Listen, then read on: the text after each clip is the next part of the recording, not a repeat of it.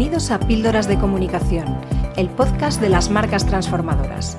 Soy Noelia Perlacia, DIRCOM de la agencia Avance Comunicación y te voy a acompañar en este viaje por la comunicación corporativa para aportar visibilidad, notoriedad y confianza a las marcas.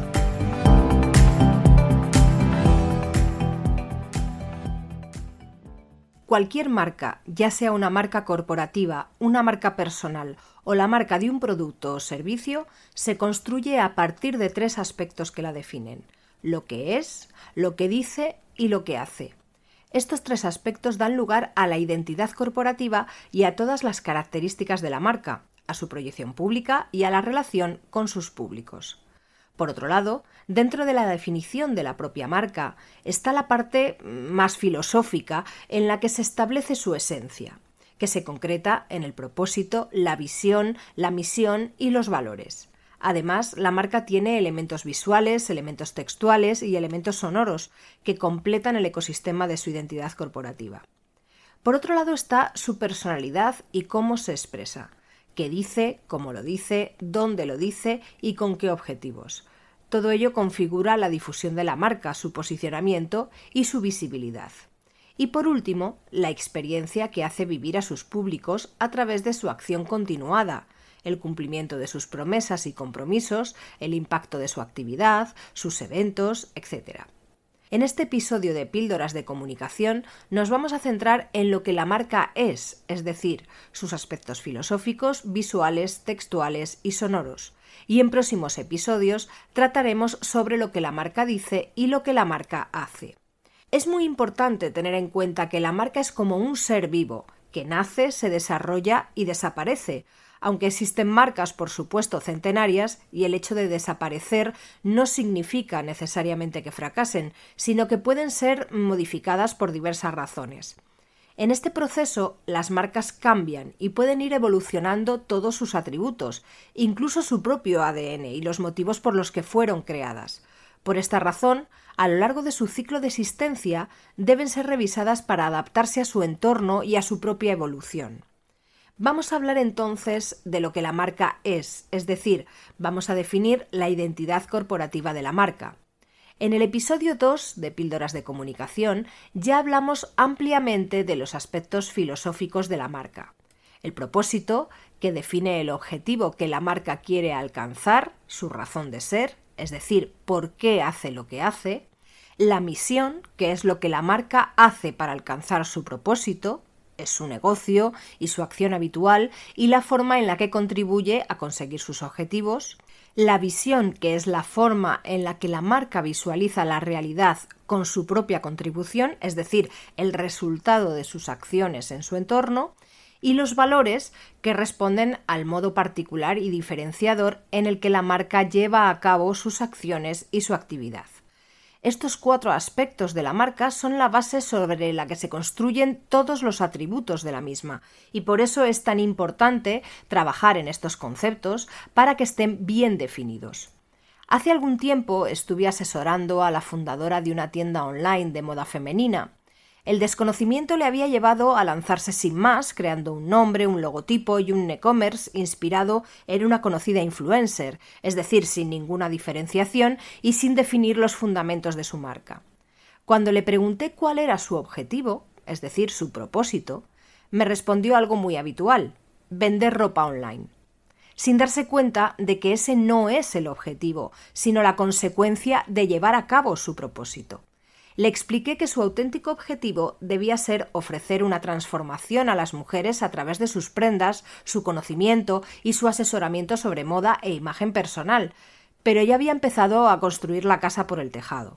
Si hubiese reflexionado previamente sobre el ADN de su marca, eso hubiese influido en todos los aspectos de su e-commerce, en la elección de las prendas que comercializa y en todos los elementos de su identidad corporativa y su comunicación, creando una diferenciación única.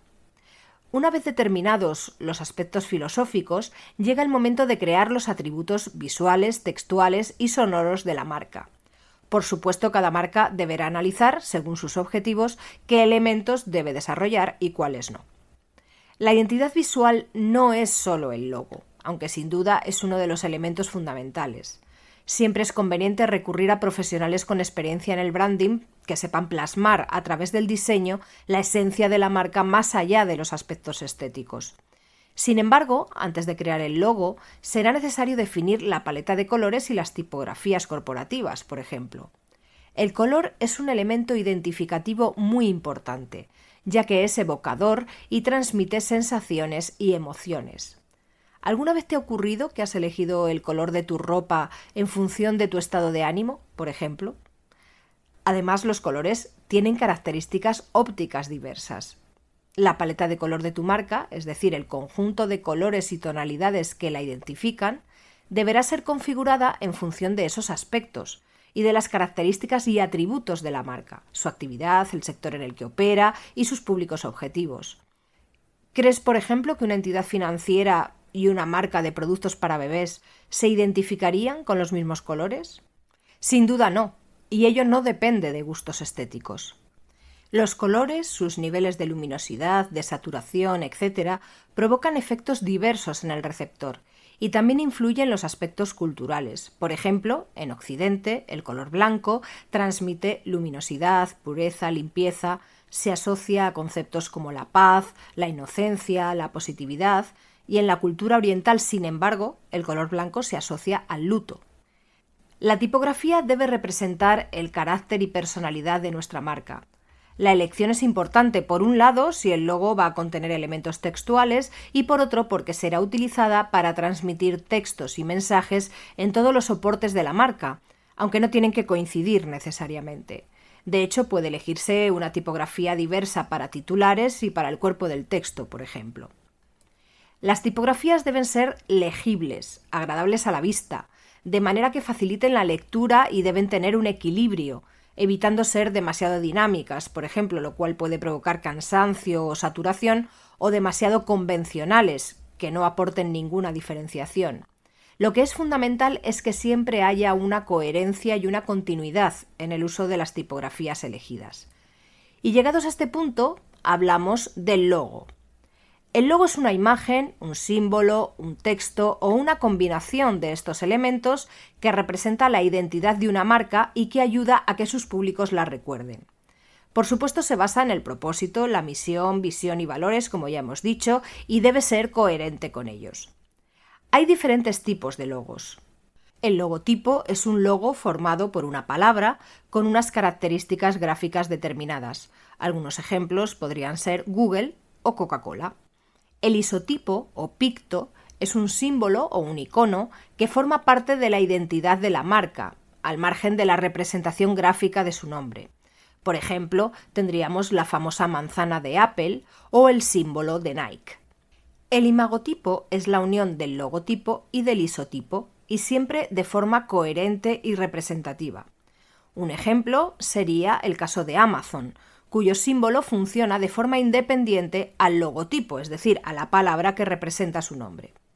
Por último, el isólogo es también la unión de logotipo e isotipo, pero ambos elementos no funcionan por separado, de forma independiente. Un ejemplo representativo sería el logo de Burger King.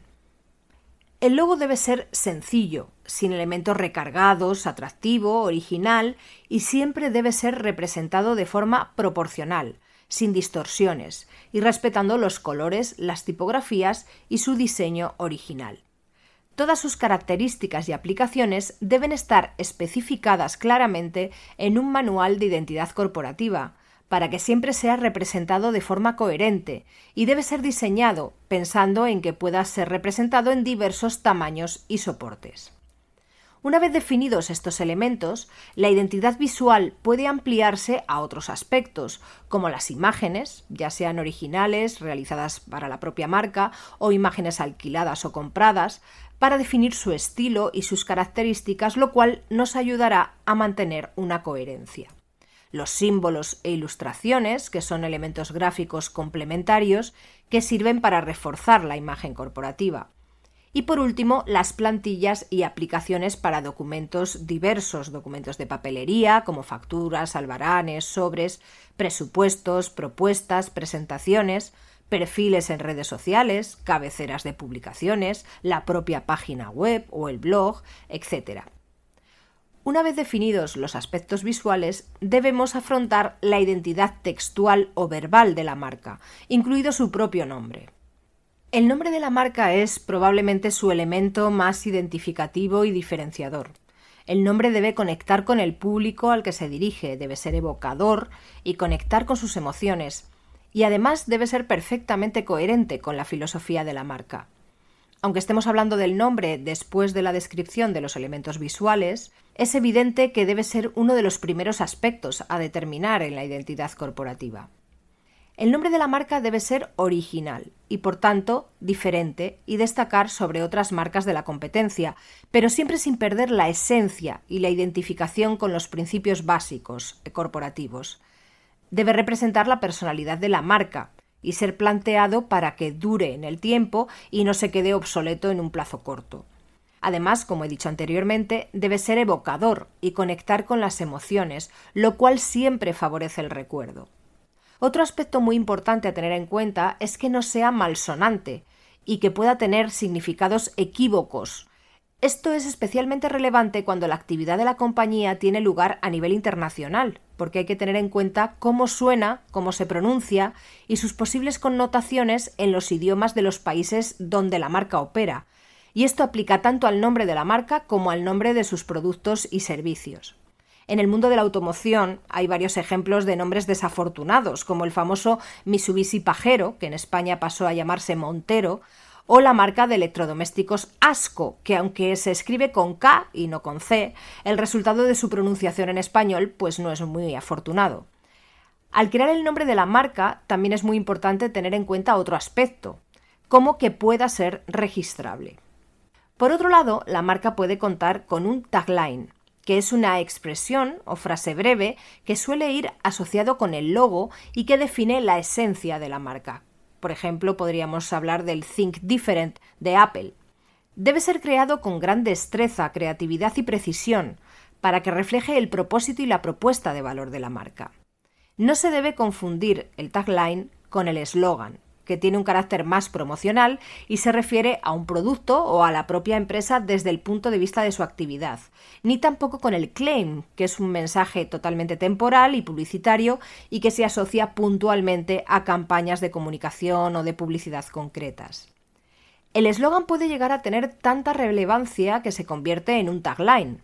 Podríamos poner como ejemplo el Te gusta conducir de BMW, un ejemplo de eslogan sería el famoso Si bebes no conduzcas de la DGT, que ha quedado en la memoria colectiva asociado a esa entidad pública. En el próximo episodio de Píldoras de Comunicación hablaremos de la voz de la marca, lo que dice y cómo lo dice, por lo que seguiremos profundizando en los aspectos textuales de la identidad corporativa. Si habitualmente la personalidad textual o verbal de las marcas se trabaja en menor medida que la identidad visual, la identidad sonora realmente es la menos desarrollada a nivel general, salvo excepciones. ¿Te suena esta melodía? ¿Reconoces este sonido? La identidad sonora de la marca, también conocida como audio branding, es la definición e identificación de todos aquellos sonidos que forman parte de la identidad corporativa. Son elementos sonoros distintivos y transmiten la imagen, los valores y mensajes de la marca de manera coherente, al igual que ocurre con los elementos visuales. Cada vez más el audio se está convirtiendo en una potentísima herramienta de comunicación. Crecen los podcasts, los servicios de música en streaming son cada vez más consumidos, las búsquedas por voz son muy habituales y estamos totalmente familiarizados con las voces de Siri, OK Google o Alexa, por ejemplo. La asociación de elementos sonoros a marcas y productos la verdad es que no es nada nuevo. Todos tenemos en mente melodías que nos recuerdan situaciones, personas o efectivamente marcas y productos. Este es el primer y gran poder del sonido, la evocación. Por otro lado, el sonido es capaz de provocar emociones y sentimientos, lo cual es realmente valioso para las marcas. Hay melodías que provocan alegría, nostalgia, melancolía, energía, relajación, por lo que el sonido puede potenciar enormemente los mensajes de la marca. Cuando acompañas una imagen, un vídeo, una locución con una melodía apropiada, el resultado final se enriquece considerablemente, adquiriendo numerosos y diversos matices. Las melodías y sonidos potencian el recuerdo de los mensajes. Seguro que hay sonidos, voces o piezas musicales que nunca olvidas. Pero sin duda uno de los efectos interesantes del sonido es la identificación. Cuando conseguimos asociar un determinado sonido a una marca, esa unión se convertirá en indisoluble. Trabajar el audio branding supone un trabajo creativo que debe ser realizado desde la profesionalidad, el conocimiento y la experiencia. El propósito, la misión, visión y valores, así como sus características, además de los perfiles de los públicos a los que se dirige, deben ser tenidos en cuenta para definir los sonidos característicos de la identidad corporativa. Todos estos atributos te ayudarán a saber si las melodías deben tener un ritmo rápido o lento, si deben ser más agudas o más graves, si deben estar cercanas a un cierto tipo de estilo musical en función del efecto que quieres provocar en tus públicos, etc. Según los elementos disponibles, los recursos y las necesidades de la marca, se puede recurrir a composiciones originales, realizadas específicamente, o a la compra de melodías o sonidos ya existentes en bancos de recursos sonoros. En el caso de la voz, puede ser natural o sintética, y para definirla habrá que reflexionar sobre los aspectos que sean más coherentes con la marca, femenina o masculina, eh, la edad, el acento, el tono, etc. Los elementos que forman parte de la identidad sonora son variados y dependerán de las necesidades y objetivos de cada marca. Por ejemplo, el audiologo es la representación sonora del logo de la compañía y se asocia al mismo siempre que se utilice en un formato que lo permita. Por ejemplo, el famoso logo tridimensional de 20th Century Fox no se entiende sin su melodía.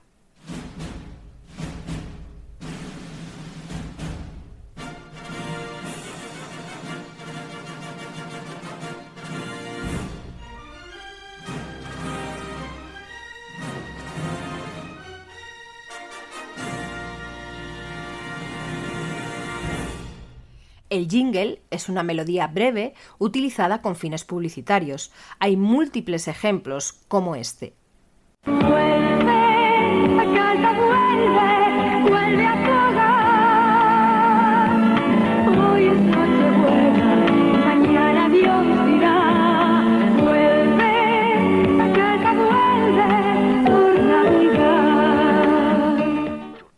La melodía corporativa es una canción completa, identificativa de la marca, del producto, etc.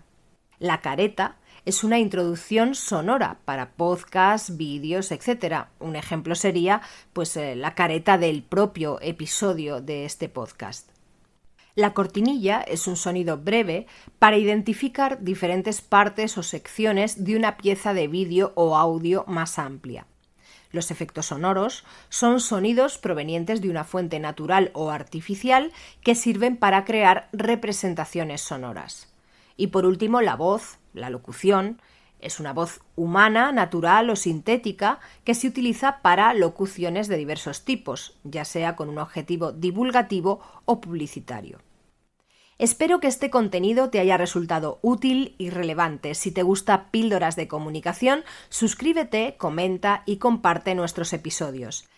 En el próximo episodio continuaremos hablando de los aspectos a tener en cuenta en la definición de la marca. Específicamente nos ocuparemos de lo que la marca dice y cómo lo dice. Te espero en el próximo episodio de Píldoras de Comunicación. Hasta aquí nuestro episodio de Píldoras de Comunicación. Si te ha gustado, compártelo y no dejes de escuchar el próximo.